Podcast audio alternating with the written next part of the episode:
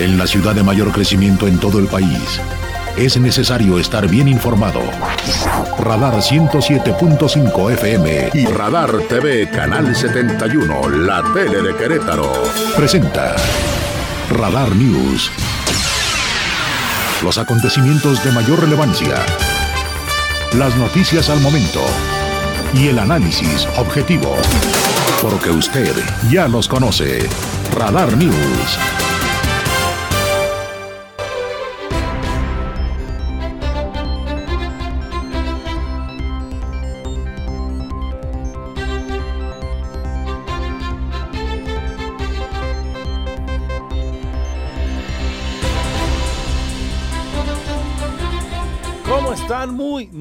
Buenas tardes. Qué gusto saludarle en una nueva emisión de Radar News.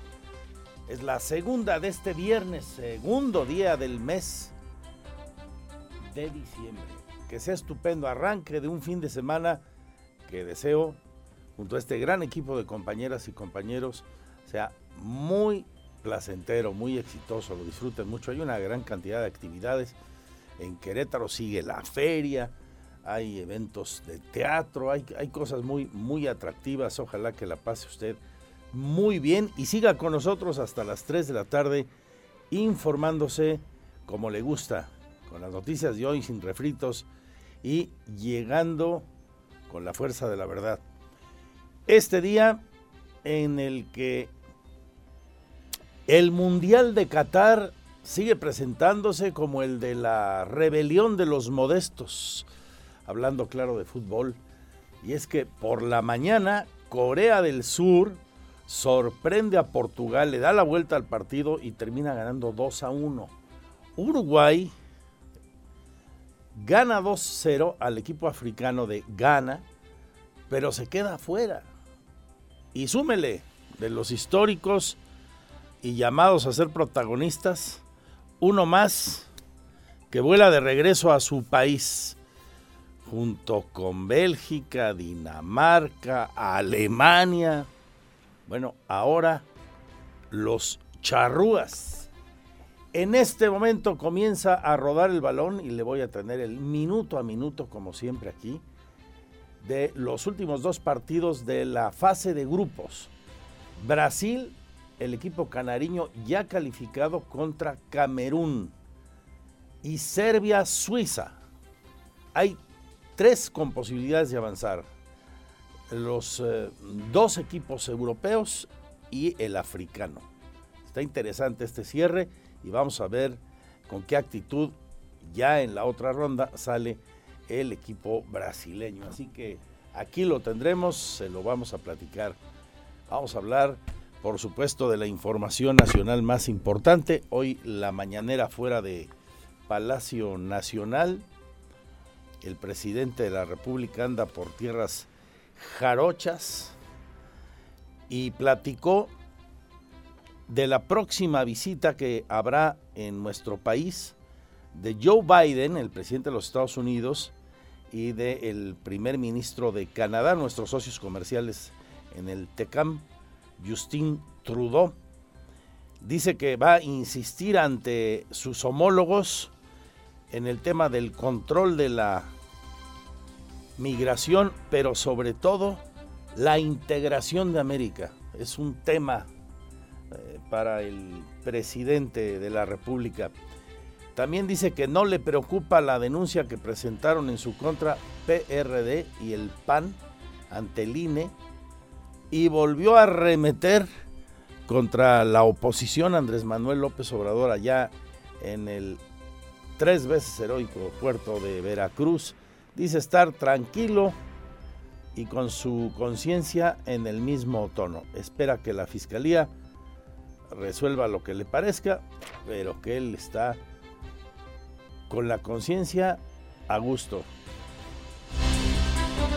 pues están en su papel. Es eh, una oposición que no ha podido levantar el vuelo porque no defienden causas justas. Hace un momento recordaba a Juárez Y él tenía una frase que aplica en estos tiempos. Decía, el triunfo de la reacción es moralmente imposible. No hacen más que eh, denunciar y criticar y cuestionar, insultar. Pero no hay eh, imaginación, no hay talento, como no tienen convicciones porque para hacer política se necesita tenerle amor al pueblo y ellos son simuladores, por eso no han podido y nos acusan de todo.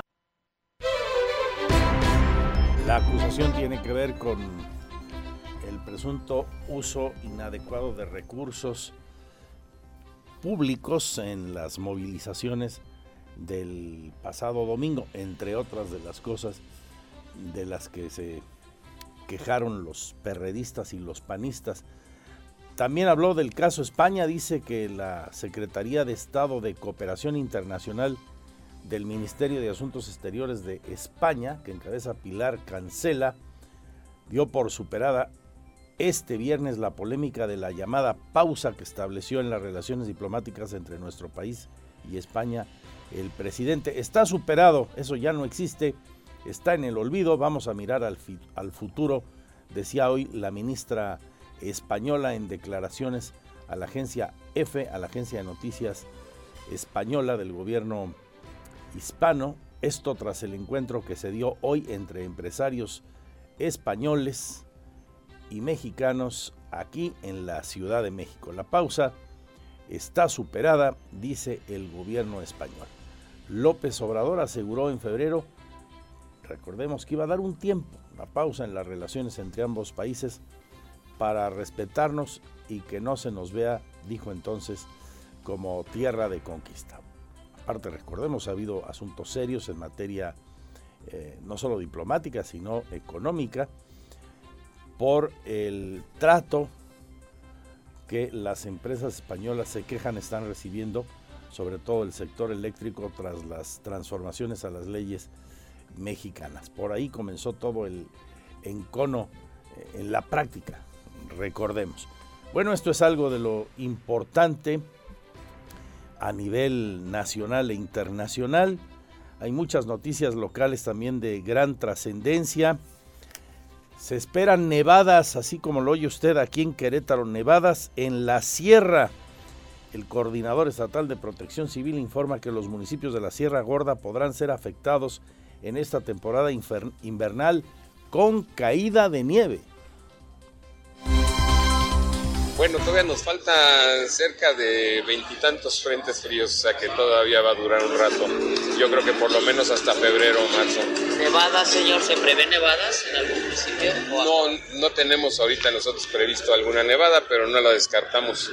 En donde ha habido ya nevadas, en el área de Final de Amoles. Bueno, ahorita ya está, está, como ya saben, está la campaña que está está encabezando eh, la presidenta del DIF estatal, la señora Carr eh, se está juntando cobijas y se van a repartir. Nosotros vamos a ayudar a repartir las, las cobijas. También las coordinaciones municipales se les ha pedido que, junten eh, cobijas para poder atender a, las, a, la, a la población. Vaya que va a hacer falta el abrigo en aquellas zonas de suyo frías, extremosas y que en temporada de invierno pues han visto caídas de agua nieve con mucha frecuencia. Ahora se habla de, nevada, nevada formalmente. Bueno, pues hay que preparar a aquella gente y apoyarla, ¿no? Esto es muy, muy importante. Sorpréndase de las cosas que le voy a contar a lo largo del programa. Dicen los productores de la masa y la tortilla que hay tortillas piratas. ¿Cómo es eso? Bueno, tortillas de mala calidad que pueden ser incluso eh, riesgosas para la salud. Esto es lo que están comentando hoy los productores queretanos de este, de este básico, ¿no? ¿Qué cosa? Bueno, pues será interesante ver eh, la información con cuidado para que en una de esas, de ser cierto esto, pues no vayamos a caer ahí en un problema de salud, un problema de riesgo sanitario Camilo Barrios Cabral, presidente de la Federación de Productores de Masa y la Tortilla de Querétaro, es con el que platicamos y nos hace esta revelación, la presencia y distribución en Querétaro de tortillas piratas. Bueno, tendremos a Oli Lara con cultura y espectáculos, como todas las jornadas. Vamos a platicar de ello. Una agenda bien rica, bien interesante. De la fiesta de los toros. A esta hora, en este momento, en la capital de la República Mexicana, está el torero más importante en la historia de la tauromaquia queretana, Octavio García el Payo, recibiendo de manos de la CODEME, Confederación Deportiva Mexicana, el reconocimiento Olmeca de Oro, segunda vez que lo conquista, por ser una figura destacada en su actividad a nivel nacional. Así que el Olmeca de Oro en este momento está por recibirlo. El Payo, le vamos a tener todo esto, el Payo que ya sabemos tiene un compromiso monumental en la monumental del Paseo Constituyentes, la Santa María, en la fecha más emblemática del calendario taurino, esa que los queretanos no nos perdemos año con año. Se va a encerrar con seis toros, ya sabe usted, seis toros, tres queretanos de Fernando La tres de los ganaderos de Jaral de Peñas con el hierro de Río Tinto. Y los boletos siguen a la venta en todos los puntos de venta de e-ticket y en las taquillas de la plaza de 10 de la tarde, de 10 de la tarde, de 10 de la mañana a 6 de la tarde, excepto el domingo. Así que si quieres ser un buen lugar y estar ahí como cada año con la familia, con los amigos, después de la Nochebuena y a veces es hasta como curativa, ¿no? ¿Verdad, mi perro? Lina, ¿qué te digo? A manera de curación, una cheve ahí Esperemos que viendo salir a hombros al payo ese 25 de Navidad. Bueno, todo esto y mucho más hasta las 3. Gracias por su confianza. Mi Twitter arroba Andrés Esteves MX, compártanos sus puntos de vista. La fanpage Magazine TV Cro o andresesteves.mx, que es la misma web con las noticias y ahí nuestro canal en stream. Bienvenidos, bienvenidas. Vamos al sumario.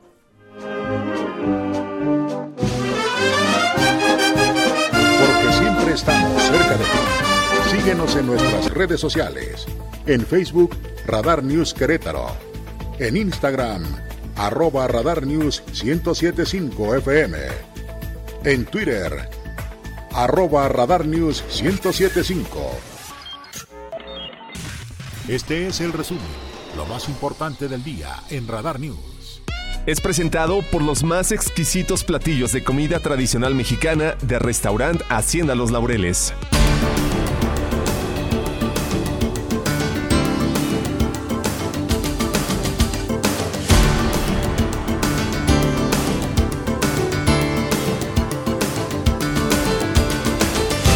Más relevante del día, lo más destacado en la información en este primer sumario de noticias, luego de que ya le adelanté también de lo importante.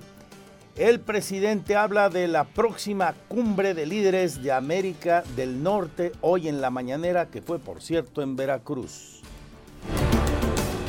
Lo que estoy eh, pensando es que eh, la visita a Colombia se dé después de este encuentro en la Ciudad de México con el presidente Biden y con el primer ministro Trudeau. Y ahí sí quiero, eh, en esa cumbre de América del Norte, tratar de nuevo lo de la integración de América porque eh, está demostrado que nos ayuda la integración económica con respecto a nuestras soberanías.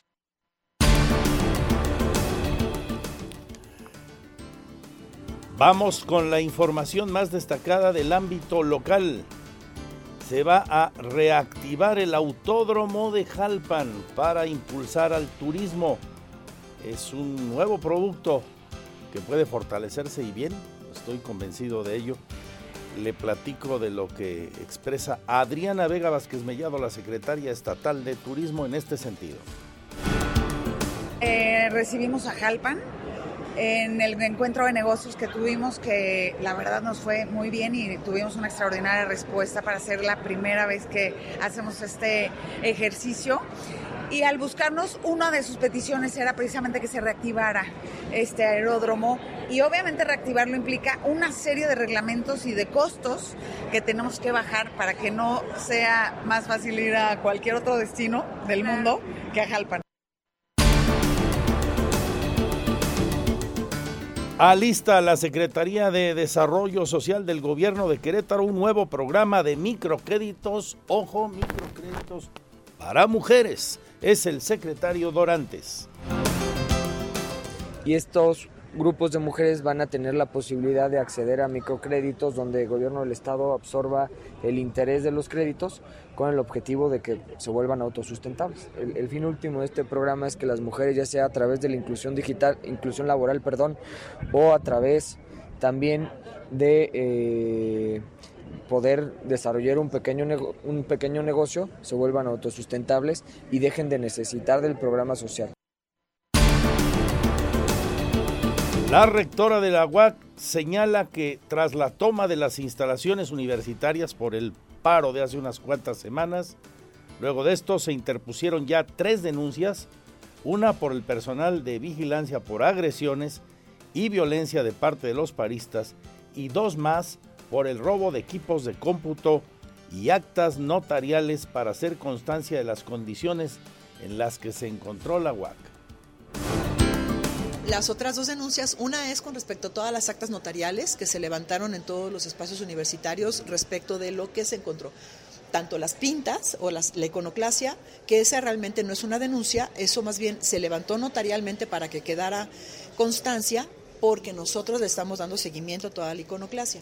Pero también se levantaron actas con respecto a daño patrimonial en la universidad, entrada a oficinas y robo de equipo eh, robo de equipo fue, digamos, lo menos, pero sí, sí se encontró, eh, por lo menos que yo tenga así rápidamente, aquí en Centro Universitario y en, San Juan del Río, y fue equipo personal de, de docentes.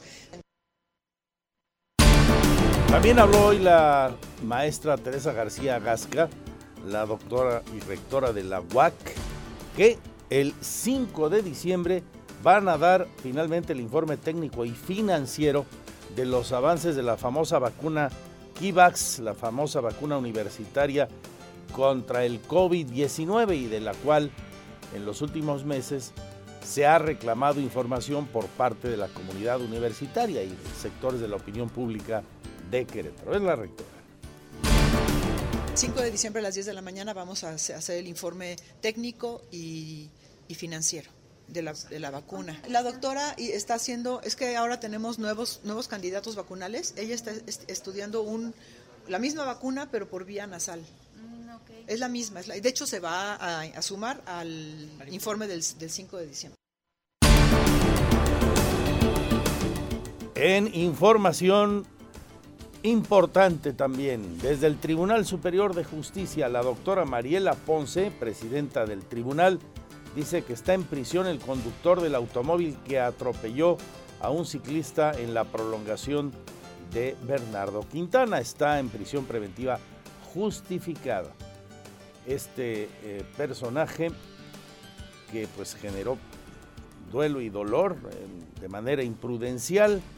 El hecho quedó grabado por el circuito cerrado de un establecimiento y con el apoyo de otro conductor que también se vio afectado, es que dieron con él.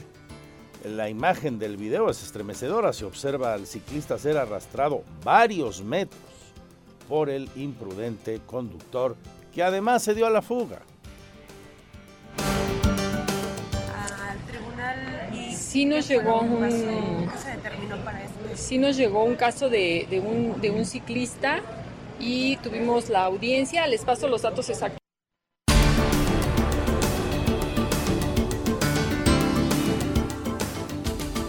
Y puede nevar en la sierra. Aquí la información del clima. Podría nevar en la sierra. La temporada se espera con muy bajas temperaturas.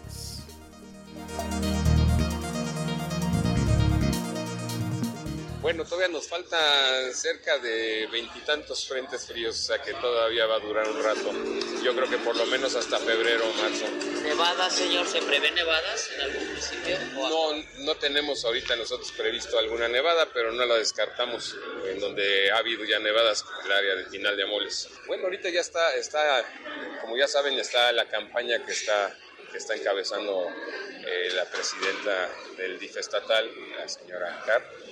Eh, se está juntando cobijas y se van a repartir. Nosotros vamos a ayudar a repartir las, las cobijas. También las coordinaciones municipales se les ha pedido que, que junten eh, cobijas para poder atender a, las, a, la, a la población. Bueno, dice que no las descartan, podría nevar en la sierra, señala don Javier Amaya Torres, el coordinador estatal de protección civil. Esto y muchísimo más hasta las 3 de la tarde también los deportes. Hoy Chuchote, Chuchote Muñoz con los deportes antes de que a las 3 Roberto Sosa Calderón y el propio Chucho eh, tomen la estafeta para Radar Sports. Hoy no estará con nosotros Víctor Monroy. Ya van 1-1 Serbia y Suiza se están jugando la vida. El pase a la siguiente ronda, a los 16 de final en la Copa del Mundo. En ese grupo, hoy termina la fase eh, de grupos y ya vendrán los partidos más emocionantes, los de eliminatoria directa. En este momento Brasil está igualando a cero goles en el duelo que la Canariña, ya clasificada, está disputando. Así que eh, le tendré el minuto a minuto de, de todo esto. No se lo pierda. Serbia 1, Suiza 1, Camerún, Camerún 0, los africanos y 0 los sudamericanos en este momento, en ese grupo, cómo están las cosas en el minuto a minuto. Brasil tiene 7 puntos, Suiza estaría clasificando con 4, Camerún y Serbia tienen 2 puntos en este momento, con el resultado parcial. La una y media, quédese con nosotros, son lo mejor del programa, como siempre. En Twitter.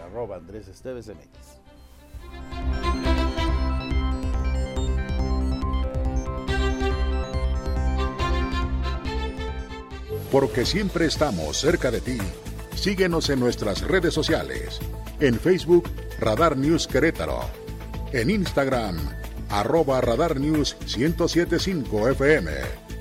En Twitter, arroba Radar News 1075. Estas son las efemérides del 2 de diciembre. El 2 de diciembre de 1901, el empresario estadounidense King Cam Gillett patenta la primera máquina de afeitar de hojas desechables. Para el año de 1915, el físico alemán Albert Einstein presenta la teoría de la relatividad general. En el año de 1949, la UNESCO declara el Día Internacional para la Abolición de la Esclavitud. En 1971, la sonda soviética Mars 3 aterriza en Marte, convirtiéndose en el primer vehículo humano que llega a este planeta como objetivo. En 1971, la sonda soviética Mars 3 aterriza en Marte, convirtiéndose en el primer vehículo humano que llega a este planeta. Como objetivo tenía enviar fotografías de la superficie del planeta y analizar la atmósfera. Para finalizar, un 2 de diciembre de 1983 se estrena en Estados Unidos el videoclip de la canción Thriller del cantante Michael Jackson, provocando una gran aclamación entre el público, logrando así que para el año 2009 el Congreso de Estados Unidos lo declarara Patrimonio Histórico del país. Para Grupo Radar, Adrián Hernández.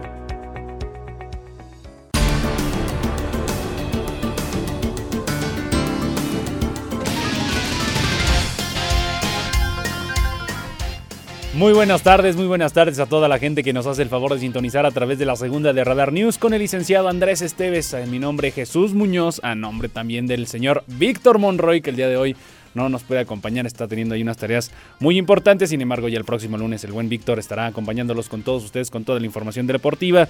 Les estaré llevando pues la información de los deportes en estos momentos. Vaya sorpresas que se están dando dentro del Mundial de Qatar. Lo de México no lo podemos llamar sorpresa. Al fin de cuentas, yo creo que muchos pronosticábamos una eliminación de México en la primera ronda desde que vimos el sorteo, desde que vimos la convocatoria, desde que vimos el desempeño de nuestra selección. Pero sí podemos llamar sorpresas a selecciones como Japón, que el día de ayer logra la victoria 2 a 1 en contra de España. Una selección de Japón que, si bien sabemos, no figura dentro de las principales selecciones a nivel mundial en términos futbolísticos, pues sí hay que decirlo, Japón tiene una cultura de, desarrollo, de empuje, de generación y apoyo también a los deportistas, entonces yo no llamaría a una sorpresa a Japón que el día de ayer consigue la victoria en contra de España y que consigue el primer puesto de su grupo, pero sí llamaría pues un caballo negro para dentro de los octavos de final de Qatar 2022. En estos momentos, y como ya lo escuchamos en, hace unos instantes con el licenciado Andrés Esteves, eh, y en algunos de los resultados que se están dando y que ya se dieron a lo largo de Qatar 2022 por parte del grupo E, como ya comentábamos, 2 a 1 es Japón sobre España, mientras que Costa Rica pierde 4 a 2 en contra de Alemania. Alemania, que es la segunda, eh, el segundo mundial consecutivo que termina por ser eliminado en la ronda de grupos, una reinfraestructura impresionante la que tienen que hacer Alemania y también México para poder generar cosas importantes para el próximo Mundial de Estados Unidos, México y Canadá, el próximo Mundial de 2026. El día de ayer, 4 por 2 gana Alemania, pero no consigue su clasificación a la siguiente ronda. El día de hoy también Corea del Sur logra la victoria 2 a 1 en contra de Portugal, una Portugal que ya había conseguido su clasificación a la siguiente ronda, mientras que Uruguay consigue precisamente su pase en contra de Ghana 2 por 0. Esta selección uruguaya que se quedó prácticamente en la línea y consiguió su pase en el último intento en contra de la selección de Ghana. En estos momentos al medio tiempo Brasil empata a 0 en contra de Camerún y Serbia 2 a 2 empata en contra de Suiza en lo que es precisamente la actividad ya los últimos partidos. Estos dos son los últimos partidos del grupo H y también de la ronda de, eh, de, grupos. Entonces a partir de mañana a las 9 de la mañana muchos nos vamos a levantar temprano en sábado para ver el Países Bajos en contra de Estados Unidos, mientras que Argentina se estará enfrentando también el día de mañana a la 1 de la tarde en contra de Australia, mientras que eh, Japón se estará enfrentando ante Croacia el próximo oh, lunes lunes y Corea del Sur está esperando rival en estas últimas elecciones que acabo de mencionar. Francia en contra de Polonia, Inglaterra en contra de Senegal y pues bueno, esas algunas de las elecciones que se estarán midiendo dentro de Qatar 2022. En el resto de los partidos de octavos de final, como ya comentamos, Francia en contra de Polonia, Inglaterra en contra de Senegal, Japón ante Croacia y el equipo de Marruecos estará enfrentando ante España. Portugal está esperando rival, como ya mencionábamos, el equipo de CR7 ya está en la siguiente ronda en los octavos de final de Qatar 2022. En más información acerca de los deportes, hay que hablar acerca de lo que sucedió precisamente el día de ayer en la Ciudad de México, para ser ahí en la Ciudad de los Deportes, en la Plaza México. Y es que sí, esta fue la última actuación de Rafael Nadal en nuestro país. Bien sabemos que ya está dando pues sus últimas giras de despedida. El español hizo una actuación inolvidable ayer en la Ciudad de los Deportes. El español se impuso en sets corridos a Casper Ruud por parciales de 7-6 y 6-4, poniendo fin a una gira latinoamericana que contempló choques en Argentina, Colombia, Ecuador y Brasil, y en donde Rafa se impuso en cuatro veces, incluyendo la del día de ayer. Y por cierto, dio precisamente declaraciones el español Rafael Nadal, quien dio precisamente su agradecimiento a la afición mexicana que se dio cita dentro de la Plaza México. Una Plaza México que para que nos demos ideas la más grande alrededor del mundo y que le caben prácticamente 40 mil aficionados en, su inmueble. Pues prácticamente el día de ayer se atiborró esta Plaza México para ver a uno de los mejores tenistas a lo largo de la historia. Estas las palabras por parte de Rafael Nadal, quien dio declaraciones al término de su enfrentamiento en contra de Casper Ruud. Difícil de, poder eh, decirlo en palabras, sentimiento inolvidable por el resto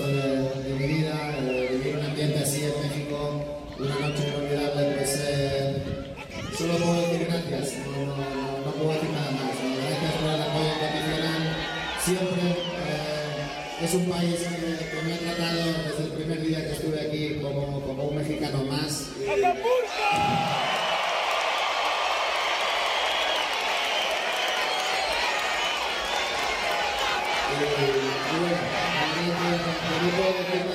gracias a Javier, a Andrea, a Piero, a todos, eh, al Grupo Fénix, a todos los que han hecho posible este día de hoy. ¿no? Es el final de, de una gira latinoamericana. Pues eso parte de lo que sucedió el día de ayer en la ciudad de los deportes. Cambiando de deporte, cambiando de tema, hablemos acerca del básquetbol y es que precisamente hablando de Libertadores de Querétaro se viene un evento más que interesante la próxima semana en donde y en conferencia de prensa la directiva y el cuerpo técnico de Libertadores de Querétaro anunciaron la plantilla que estará representando a México como club dentro del Basketball Champions League Américas. Recordemos un evento que se estará realizando en tierras queretanas y en donde el head coach Omar Quintero estará peleando para poner en México, a México en lo más alto de este torneo. Por cierto, el día de ayer tuvimos el honor de eh, hablar con uno de los referentes del equipo de Libertadores, en donde nos habló precisamente acerca de lo que se viene la próxima semana. Escuchemos palabras precisamente de Edgar Weiss, quien es uno de los representantes de Libertadores de Querétaro y quien nos habla de lo que será esta Champions de donde estará participando el conjunto de Libertadores representando a nuestro país el próximo viernes 9, sábado 10 y domingo 11 de diciembre. Estas las palabras por parte de Edgar Weiss. Sí, la verdad estamos muy contentos con el equipo. Eh, pues básicamente le dimos carta abierta a Omar en ese sentido y, bueno, creo que ha sido un trabajo arduo estas últimas semanas de él, de Sebastián Loreto, que es nuestro GM, y de todo el equipo de trabajo, eh, pues para contactar a los jugadores, para ver que estuvieran interesados. Algunos de los jugadores ya han jugado esta, esta competencia anteriormente con equipos muy competitivos y pues era difícil traerlos para acá, ¿no? Porque pues ya, ya, ya estaban acostumbrados, digamos, a estar con ciertos equipos. Y, y sí, la verdad estamos bien contentos. Eh, un poquito del formato de cómo tiene que estar armado el equipo. Tienen que ser seis mexicanos. Tienen que ser tres latinoamericanos y tres extranjeros, ahora sí, de donde tú quieras escoger. Entonces, Estadounidenses, canadienses, brasileños. Carta abierta, así es. Entonces, pues bueno, eh, primero nos enfocamos mucho en nuestra base mexicana. Eh, básicamente, pues traemos seis seleccionados nacionales. Esperemos que nos vaya muy bien al representativo mexicano en este torneo que estará realizando la próxima semana, por supuesto, en tierras queretanas. Ya para terminar, comentar, perdón, acerca de la contratación el día de ayer que hizo Rayados de Monterrey. Ya se hace oficial Jordi Cortizo se pone en las filas del conjunto de Rayados de Monterrey. Jordi Cortizo, que es uno de los canteranos de esa camada que se tuvo con Grupo Imagen y que pues ah, no hay que hacernos tontos, bien lo conoce Víctor Manuel Bucetich, entonces ya le vio su desempeño dentro de los Camoteros del Puebla y Jordi Cortizo es nuevo elemento del conjunto de Rayados de Monterrey, repito, canterano de Gallos Blancos de Querétaro. Eh, grandes cosas que se hicieron en esa etapa, tan solo el día de ayer, esta semana, hablando acerca de lo que sucedió con la selección mexicana de fútbol, un canterano por primera vez en la historia de Gallos Blancos de Querétaro, Orbelín Pineda, se dio cita como titular precisamente dentro de la selección mexicana de fútbol, entonces pues un gran trabajo que se hizo hasta cierto punto en algún momento de Gallos Blancos de Querétaro, que por cierto el próximo 7 de enero inicia el torneo en contra de las Águilas del la América allá en el Estadio Azteca. Mi nombre es Jesús Muñoz, que tengan una excelente tarde, eh, que tengan un muy buen provecho y nos escuchamos más adelante a través de Radar Sports en punto de las 3 de la tarde. Roberto Sosa y Víctor Monroy nos estarán acompañando para dar la información de los deportes. Mi nombre es Jesús Muñoz, los dejo en compañía del licenciado Andrés Esteves. Que tengan muy buena tarde.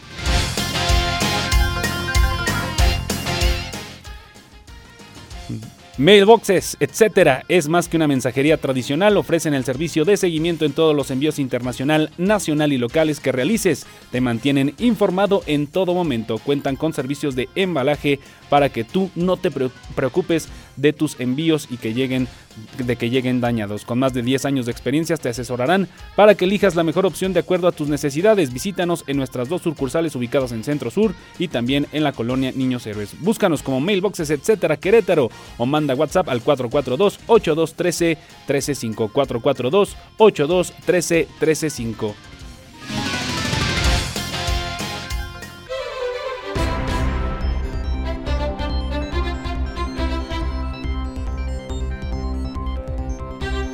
Gracias por seguir con nosotros. Esta es la segunda de Radar News, las 2 de la tarde con 8 minutos. Bueno, pues nomás eso nos faltaba. Ojo a la siguiente información. Tortillas piratas. ¿Cómo es eso? ¿Se imagina usted? Bueno, de acuerdo al presidente de la Federación de la Masa y la Tortilla en Querétaro, los productores de este básico tan nuestro, probablemente el más mexicano de todos, la comida, el producto alimentario más utilizado por todos los mexicanos. Según este hombre nos cuenta, hay tortillas piratas, las han detectado en Querétaro, y es un producto que no contiene la calidad necesaria, los productos requeridos y se pueden convertir, incluso en un tema de problemas de salud, en un riesgo sanitario. Vamos con la información, nos tienes los detalles, señor Payán.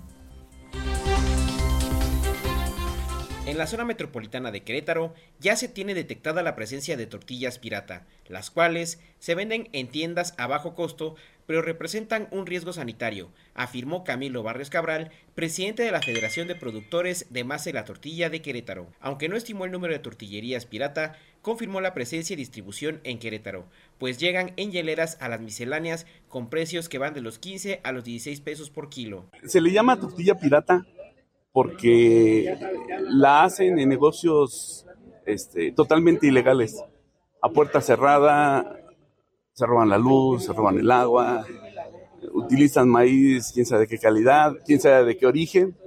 No te puedo decir que he robado porque a mí no me consta, ni tengo pruebas para decirlo, ¿verdad? Pero este, como no pagan ni impuestos, no pagan seguro social, no pagan Infonavit, no pagan todas las prestaciones que un trabajador debe tener, pues eso, eso hace que esas tortillas eh, les pusieron, les pusieran el precio, el, el nombre de pirata por la por la el riesgo sanitario que también conlleva. ¿Y si hay detectada esa presencia de tortillas pirata en Querétaro? Sí, claro. Recordó que el costo promedio de producción de un kilo de tortilla va de los 19 a 20 pesos, por lo que deja un margen menor de ganancia. Destacó que las tortillas piratas o algunas que se venden en supermercados son a base de harina de maíz y no de maíz nixtamalizado. Además de otras características como que a la hora de hacer el taco se rompen, que el sabor no es el mismo o no se inflan cuando se calientan. Para Grupo Radar, Alejandro Payán. ¿Qué tal? Vaya cosa, ¿no? Tortillas piratas. No contienen los insumos este, tradicionales. Y hay falsedad ahí en el, en el producto, en la elaboración del mismo. Tómelo en cuenta y pues vaya con su eh, tortillero, tortillera de confianza, ¿no? Los que acostumbran la tortilla de máquina. O con la doñita que las vende de mano. Qué ricas son esas. Sí, humeantes. Esas sí se inflan bonito. Bien sabrosas ahí con su guiso. ¿Cuál te late? ¿Una tortita de camarón? No, hombre. Chamorrito. No, con los puros frijolitos. Y saben qué? Hay ciertos momentos. Yo no sé si a usted le pase, a mí sí. Con pura sal. Así nomás. No, hombre. Enrolladita como mandan los expertos. Regina y para adentro que están cenando o comiendo, desayunando o lo que sea. De eso que te mandaba tu mamá por las tortillas, ¿no? O te manda para los chavos que están escuchando. Ahí vas con tu este telita, con tu servilleta. Y ni modo que no le des un baje allá a la hora que está el aquel empacándolas, ¿no? O, o la ceñito echándolas. No, hombre, qué rico. Bueno, pues aguas y vamos a apoyar a los productores locales, a las personas que las hacen a mano, las venden en sus este, canastotas, ¿no? Bueno, alerta pues sobre este asunto y apoyar el producto local. Nos van las dos cosas en ello. Cambiamos de asunto, vamos con la presidenta del Tribunal Superior de Justicia.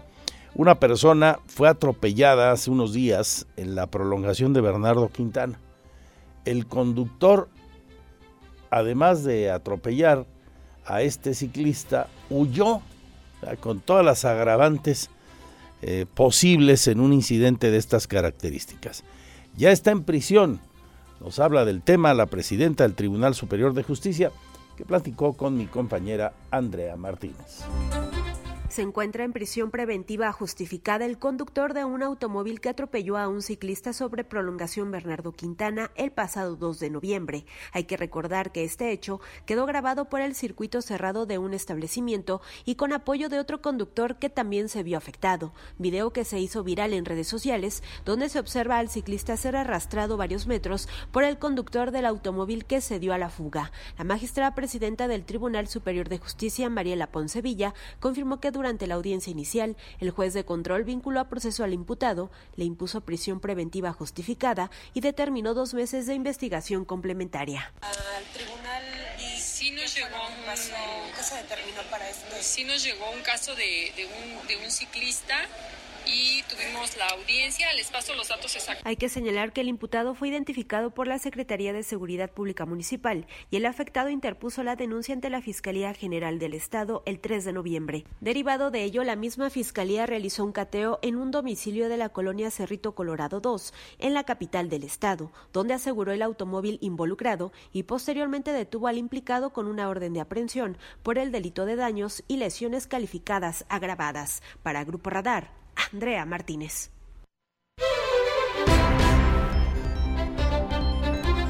Reacciones a lo que ayer se dio, el anuncio que se efectuó en la presidencia de la República, ahí en Palacio Nacional, en el Salón Tesorería, durante la mañanera, donde el presidente eh, invitó a empresarios, representantes del sector obrero y a su secretaria del Trabajo, la señora alcalde, el anuncio del incremento en el salario mínimo, 20% a partir del primer día del próximo año. Tengo reacciones aquí, le voy a presentar a lo largo de estos días. El sector obrero, vamos a comenzar con ellos y en particular hoy con la CATEM, esta que es la Confederación Autónoma de Trabajadores y Empleados de México. Eh, muchos dicen la versión de la 4T a la central obrera más poderosa del país durante muchos años, la CTM. Esta que encabeza a nivel nacional el senador Pedro Aces y aquí en Querétaro desde hace algunos meses Eric Osornio Medina. Habla del incremento y lo considera histórico, dice el expriista también.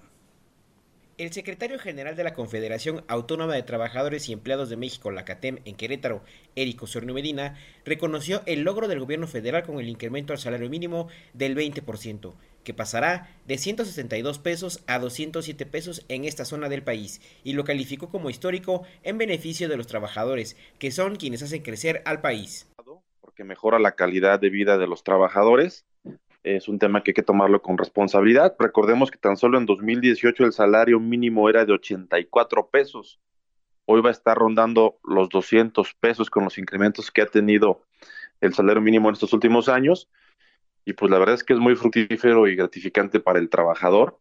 Este, ningún trabajador debería ganar menos del salario mínimo que les alcance para lo básico, que aún sigue siendo insuficiente, pero también la responsabilidad con los empresarios. No habrá microempresarios que no porque suba el salario mínimo le suben las ganancias.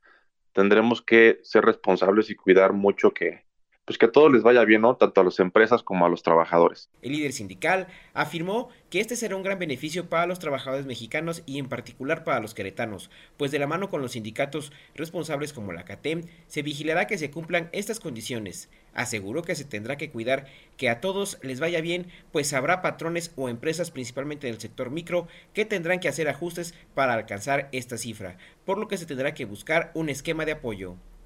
Para Grupo Radar, Alejandro Payán.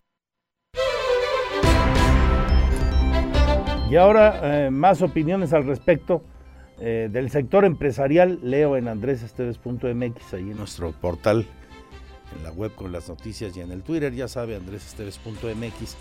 Entrevistamos ahí a gente del sector productivo. Por ejemplo, a Jorge Camacho de Coparmex. Dice que en Querétaro menos del 30% de las y los trabajadores formales perciben el salario mínimo. La mayoría recibe sueldos por encima de esta base, de tal manera que el, salario promedio, el promedio mensual en el estado, según el dirigente de Coparmex, es de 12 mil pesos.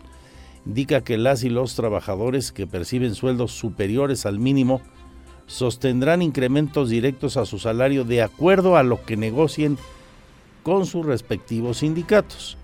En tanto, dijo el líder del sector de las empresas, que las que pagan el salario mínimo deberán hacer un esfuerzo muy importante, un esfuerzo adicional para tener más ingresos que les permitan atender este aumento del 20% a partir del primero de enero. Dice Camacho, mmm, Querétaro tiene un crecimiento económico superior al 5%, lo cual ayuda porque les da más solvencia a las empresas y eso contrasta, contrasta, contrasta eh, con lo que ocurre en muchos lugares del país que tienen un crecimiento generalizado menor al 5%. Aquí andamos en el 5, el promedio nacional según Coparmex Querétaro es del 2%.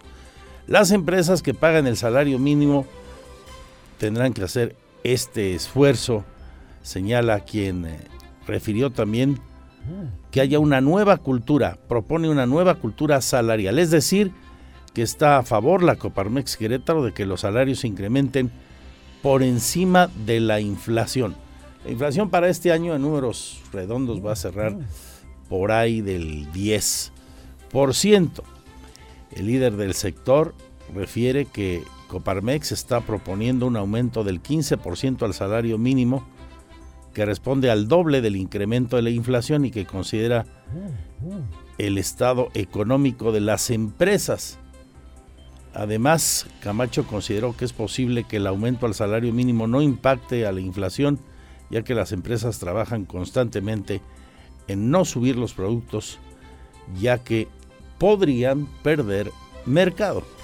Eso señala. Entonces, eh, la propuesta de Coparmex habría sido de un aumento del 15%, la Coparmex Querétaro, y no del 20%, y advierte que menos del 30% de los trabajadores aquí perciben el salario mínimo. Eso dice al menos Jorge Camacho.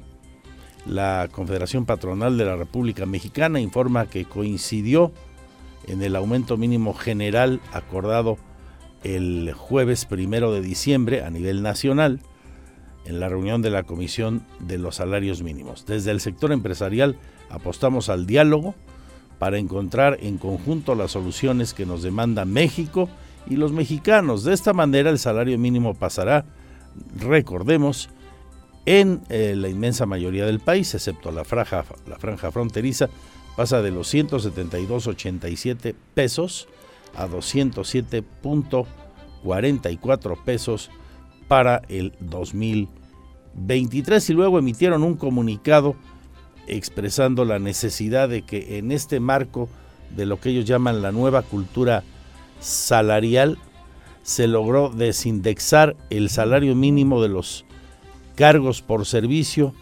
multas o créditos hipotecarios e introducir la herramienta del monto independiente de recuperación, MIR por sus siglas, pues al tener un componente porcentual, inflación, y otro fijo en pesos, el MIR, se reducen los posibles efectos inflacionarios de ese incremento del 20%. Es lo que en suma está diciendo la Coparmex a propósito de este anuncio. Es la reacción aquí en Querétaro del llamado sindicato empresarial. Por otra parte, también le platico que eh, nos dijo la Canaco, la Cámara Nacional de Comercio, Servicios y Turismo en Querétaro, que es positivo el incremento del 20% a los mínimos. Su presidente Fabián Camacho señala que es importante nivelar la percepción mínima que reciben las y los trabajadores formales debido al alza en los precios de la canasta básica y por el impacto inflacionario. El líder de los comerciantes expresa que este aumento en los mínimos también contribuirá a mantener el consumo. Creemos que una política de nivelación salarial contribuye a que no se pierda poder adquisitivo en la economía familiar y asegura que en la Cámara, la Canaco, son pocas las empresas que tienen tasados a sus colaboradores basados en el salario mínimo. Por lo tanto, el impacto no tendrá un, eh, una repercusión a gran escala. En su momento la Canaco en Querétaro se había sumado a la propuesta que en su momento realizó la Confederación Nacional de Cámaras de Comercio de solo un 15% de aumento, el mismo del que habló la Coparmex Querétaro, pero al final, al final estuvieron de acuerdo en que el 20% es un buen incremento, es un incremento justo a los salarios mínimos. Vamos a ir a una pausa, pero le aviso a usted, tómelo en cuenta, debido a los trabajos en la 5 de febrero, el próximo domingo, es día 4, al mediodía, y hasta nuevo aviso, se mantendrán cerrados los carriles de Avenida Tlacote en dirección a la 5 de febrero, desde Avenida de las Galindas hasta Avenida de las Torres. Los carriles con dirección a Santa María Magdalena funcionarán en doble sentido para aliviar, para compensar, si usted quiere, el cierre de los carriles centrales de Avenida Tlacote en dirección a Avenida 5 de Febrero. Le recuerdo, desde Avenida de las Galindas y hasta Avenida las Torres. A partir del domingo al mediodía, y hasta nuevo aviso. Esto como consecuencia de las obras en la 5 de febrero. Considérelo, por favor.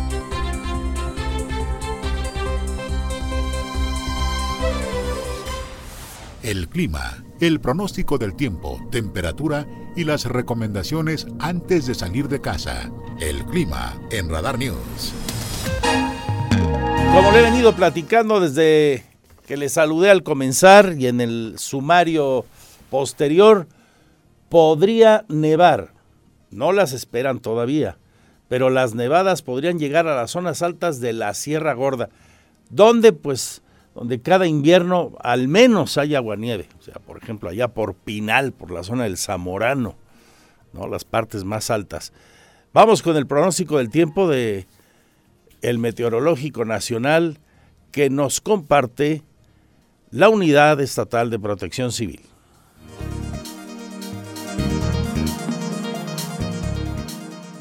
Los municipios de la Sierra Gorda podrían ser los más afectados durante la actual temporada invernal 2022-2023, advirtió el coordinador estatal de protección civil, Javier Amaya Torres. De esta manera indicó que no se descartan nevadas durante esta época, tal como la que ya se presentó en Pinal de Amoles hace algunos días. Apuntó que los municipios más vulnerables son Pinal de Amoles, San Joaquín y Amealco. Todavía nos falta cerca de veintitantos frentes fríos, o sea que todavía va a durar un rato.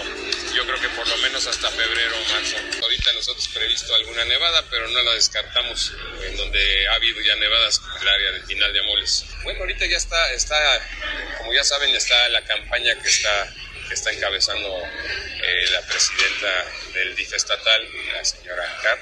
Eh, se está juntando cobijas y se van a repartir. Nosotros vamos a ayudar a repartir las, las cobijas. También las coordinaciones municipales se les ha pedido que, que junten eh, cobijas para poder atender a, las, a, la, población.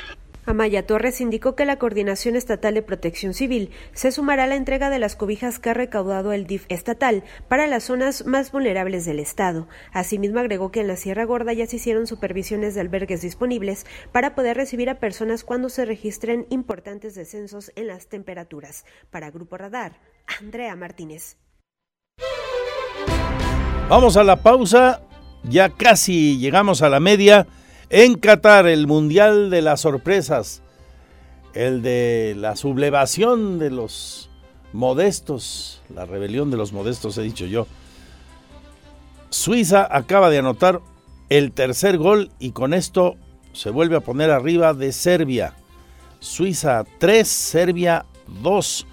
Brasil y Camerún siguen empatados. Ya sabemos que Brasil ya está calificado desde la jornada 2 en este momento acompañarían a los canariños los suizos. En este momento faltan eh, más o menos 25 minutos, dependiendo de la compensación que se vaya a dar. La moneda sigue en el aire entonces en ese grupo al cerrar hoy con estos dos partidos la fase de grupos del Mundial. Y mañana, como ya nos platicó Chuchote, y al rato lo harán ampliamente él y Roberto Sosa Calderón en Radar Sports, comienza la fase de eliminación directa con partidos muy interesantes en los que participarán varios de los que han sido revelaciones de esta Copa del Mundo, como Australia, por ejemplo. Mañana hay buenos partidos ya en esa fase de 16 avos. A las 3 con esto y por lo pronto seguimos con el detalle a detalle y mucho más de la información local, lo más importante para ustedes y nosotros aquí en la segunda de Radar News.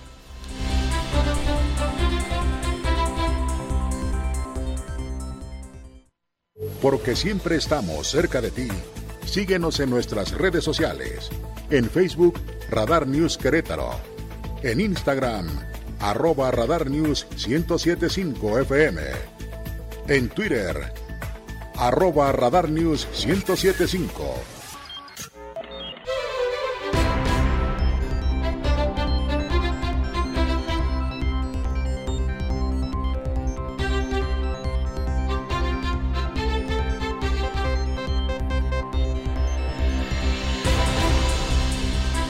Atención mujeres, esta noticia es interesante, ojalá que les resulte de utilidad sobre todo y que puedan acceder a lo que hoy ha anunciado el gobierno del estado.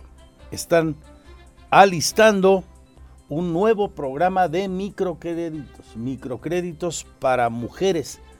Otras ediciones, otras versiones han sido muy exitosas. Incluso al arranque de la administración de Mauricio Curi eh, se crea una nueva vertiente de Contigo Mujeres. Esto para el 2023 está eh, por eh, definirse el recurso para que las personas, las mujeres, puedan emprender su propio negocio. Esto lo anuncia el secretario de esa cartera, Agustín Dorantes Lambert. La Secretaría de Desarrollo Social del Estado alista la creación de un nuevo programa de la vertiente Contigo Mujeres para el siguiente año. El titular de la dependencia, Agustín Dorantes Lambarri, detalló que se trata de un programa de microcréditos para mujeres, a través del cual puedan acceder a un recurso y por ende emprendan su propio negocio. Puntualizó que el gobierno del Estado absorberá los intereses de estos créditos para que las emprendedoras puedan volverse autosustentables y dejen de necesitar del programa social. Y estos grupos de mujeres van a tener la posibilidad de acceder a microcréditos donde el gobierno del Estado absorba el interés de los créditos con el objetivo de que se vuelvan autosustentables. El, fin último de este programa es que las mujeres, ya sea a través de la inclusión digital, inclusión laboral, perdón, o a través también de... Eh, poder desarrollar un pequeño, un pequeño negocio, se vuelvan autosustentables y dejen de necesitar del programa social. Dorantes Lambarri recordó que actualmente cerca de 6.000 mujeres en todo el estado han sido capacitadas en un primer módulo, el cual ha consistido en desarrollar habilidades y competencias en materia financiera. El secretario de Desarrollo Social del estado agregó que estas mujeres tendrán acceso a un segundo módulo en donde se les capacitará en habilidades personales, computación, inglés y oficios para que puedan tener la facilidad de solicitar un microcrédito como parte del nuevo programa que entrará en operación el próximo año para que se vuelvan autosustentables. Para Grupo Radar, Andrea Martínez.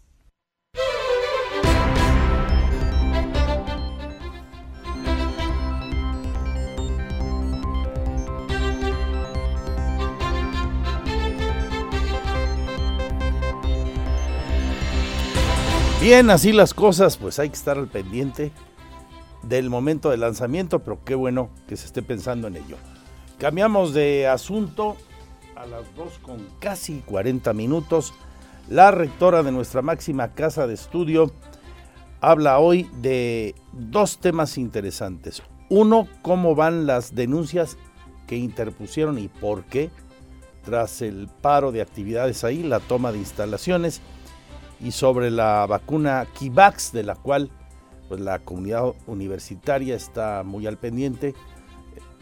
Están pidiendo información y también quienes han participado en los diferentes eventos para financiar las actividades de desarrollo de la llamada vacuna queretana, un gran proyecto para el que fue seleccionado nuestra máxima casa de estudios en su momento. Vamos primero, Alejandro Payán, con lo que se está dando en la investigación sobre las afectaciones que eventualmente sufrió la UAC en alguno o varios de sus campos.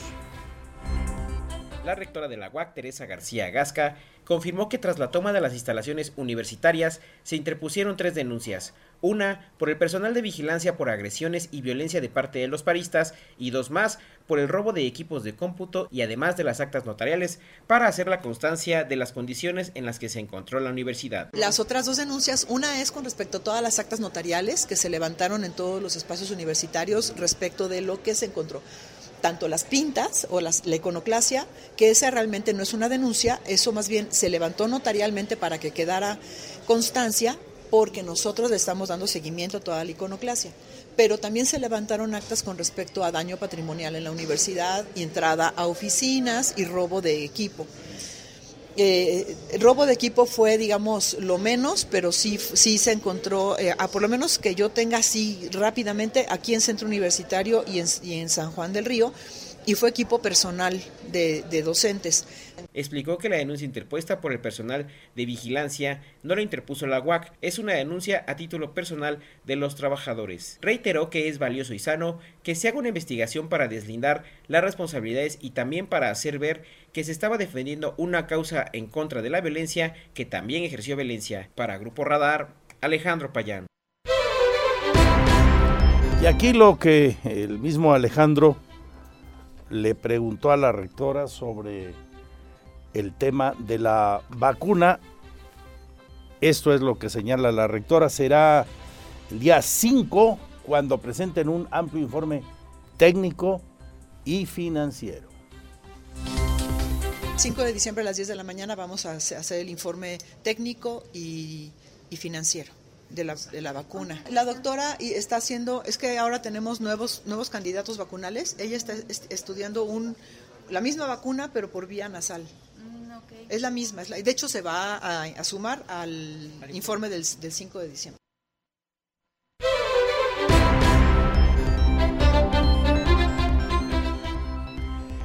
Y buenas noticias para la Sierra de Querétaro. Van a reactivar van a reactivar el autódromo de aquel sitio, buscando la secretaria de Turismo del Estado, nuevo producto, incrementar el catálogo de atractivos de la Sierra Gorda.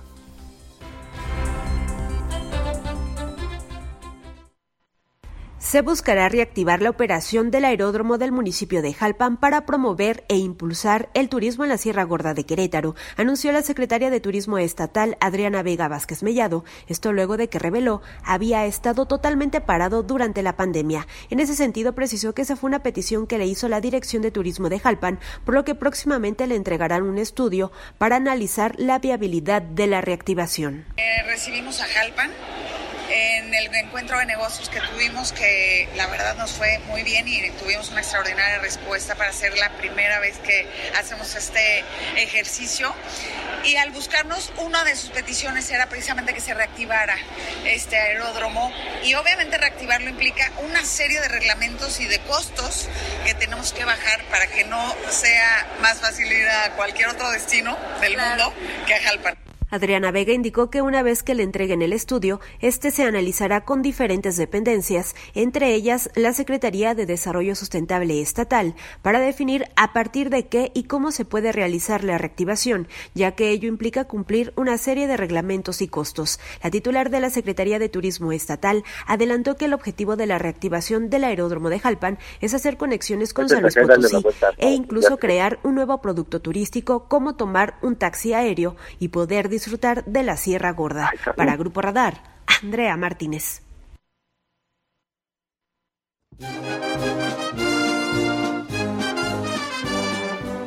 Saludándolos de nueva cuenta, mi nombre es Jesús Muñoz y tengo el gusto de saludar. Una de las primeras entrevistas cuando empecé en esta carrera de la comunicación fue precisamente saludando a don Arturo el Pollo Torreslanda, que el día de hoy nos hace el favor, Pollo Torreslanda, que nos hace el día de hoy acompañarnos. Don Arturo El Pollo Torreslanda, me da mucho gusto en verdad saludarlo de nueva cuenta a través de los micrófonos de Radar News para que nos platique de un evento que pues ya estamos más que acostumbrados que nos consientan, que nos traigan grandes eventos ahí en provincia Juriquilla. Don Arturo El Pollo Torresnanda lo saludo desde acá, desde Radar. Un abrazo para usted. ¿Qué se viene en Juriquilla este fin de semana?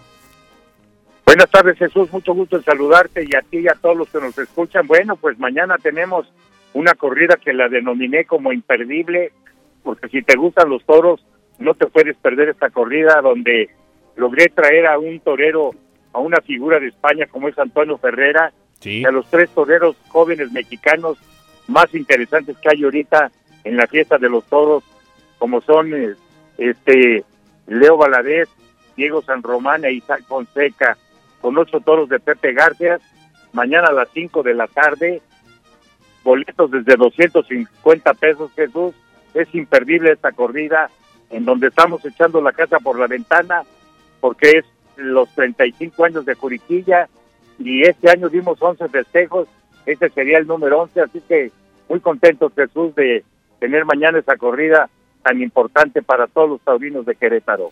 ¿Qué nos espera el día de mañana, don Arturo El Pollo Torreslanda? Ya, ya como lo mencionaba, imperdible la corrida de toros el día de mañana, sábado 3 de diciembre, 5 de la tarde, Antonio Ferrera, Leo Valadez, Diego San Román, Isaac Fonseca con 8 de Pepe Garfias. ¿Qué nos espera el día de mañana a las 5 de la tarde en Provincia Juriquilla, ya el último mes del año?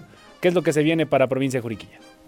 Pues mira, van a ver a un figurón del toreo como es Antonio Ferrera, y van a ver agarrarse a tres muchachos jóvenes mexicanos que para mí, te repito, son los más interesantes y los que van a ser las máximas figuras de México en pocos años y se van a dar un agarrón en el ruedo, o sea, va a ser algo que realmente va a ser muy, muy, muy este divertido para la gente ver cómo no se van a dejar ganar la pelea ninguno de los tres chavos. Así es de que junto a un maestro como Ferrera, yo creo que está todo listo para, para ver una gran corrida. Yo por eso la denominé imperdible porque si te gustan los toros o estás empezando a ser tradicionado, esa es de las corridas que no te puedes perder. Sí, es una corrida de verdad que haz de cuenta que le hice para mí, son de los eh, carteles mejor rematados que he hecho yo en mi vida y estoy muy contento porque sé que mañana la gente va a salir toreando de la plaza de Juriquilla. Seguramente, seguramente así será. ¿Ya con esto damos cerrojazo al año allá en provincia Juriquilla o se vienen más sorpresas, don Arturo? No, ya para diciembre ya dejamos este 11 festejos en el 2022 y empezaremos en enero con el 2023, aprovechando que vienen figuras importantes de Perú, de España y seguramente se volverá a hablar de Juriquilla en enero, Jesús. Ah, ya nos dio un adelanto entonces, don Arturo. Pues por último, invitar a la gente el día de mañana a las 5 de la tarde allí en Provincia Juriquilla. Como ya es toda una tradición, grandes carteles los que se nos tienen ahí programados en Provincia Juriquilla. Así es, y boletos en Tacos El Pata de Cimatario y en la de Club de Gol de la taquilla del Club de Gol de Juripilla y boletos desde 250 pesos por ver a cuatro torerazos y a ocho toros de Pepe García muy bien presentados, todo dispuesto para que se diviertan. Muchas gracias, que tenga un excelente fin de semana y por ahí nos estamos viendo el día de mañana en punto de las 5 de la tarde.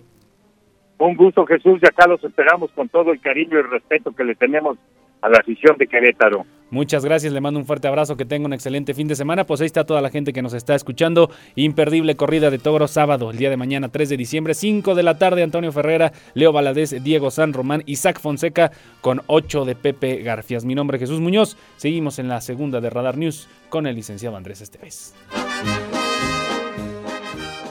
Porque siempre estamos cerca de ti. Síguenos en nuestras redes sociales. En Facebook, Radar News Querétaro. En Instagram, arroba Radar News 1075 FM. En Twitter, arroba Radar News 1075.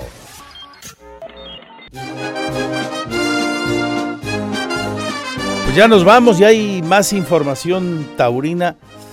Ya acabamos de recibir eh, las imágenes de lo que está ocurriendo Hace 10 minutos le entregaron ya el reconocimiento al torero queretano Octavio García el Payo. Ahí lo tiene en sus manos. Eh, como el ganador del premio Olmeca de Oro, luchador Olmeca de Oro, la CODEME, la Confederación Deportiva Mexicana, le entregó este reconocimiento.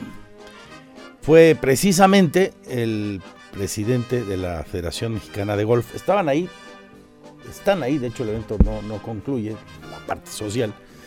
Estaban ahí en la CODEME los presidentes de prácticamente todas las eh, federaciones deportivas mexicanas, que son quienes integran eh, la CODEME, y, y, le entregan este reconocimiento. Tengo aquí el dato, se lo comparto. Fue precisamente el de la Federación Mexicana de Golf, que se llama Fernando Lemen Meyer, quien lo puso en sus manos. Eh, la presencia, entre otros, del senador de la República, que fue quien propuso a Payo en su momento como aspirante a ganador y a la postre ganador del premio, el senador Pedro Aces, entre otros quienes ahí se encuentran. Bueno, pues felicidades y ya veremos al Payo el 25 en la histórica encerrona. Nunca un torero queretano se ha encerrado con seis toros. Muy pocos los han hecho en la Santa María. Tres grandes figuras en su momento. Manolo Martínez, Jorge Gutiérrez y antes de Jorge el torero charro Mariano Ramos. Así que enhorabuena y pues todos los que quieran ya están en las taquillas de la plaza y en todos los puntos de venta de e-ticket, los boletos parece acontecimiento, realmente un acontecimiento y con una gran carga histórica. ¿Cómo va el fútbol antes de dejar a Chuchote con don Roberto Sosa Calderón el minuto a minuto de Qatar, el mundial donde las sorpresas se siguen dando? Pues Camerún le gana 1-0 a Brasil está en juego ¿eh? el partido. Camerún le está ganando a Brasil 1-0 y Suiza le está ganando 3-2 a la selección nacional de Serbia.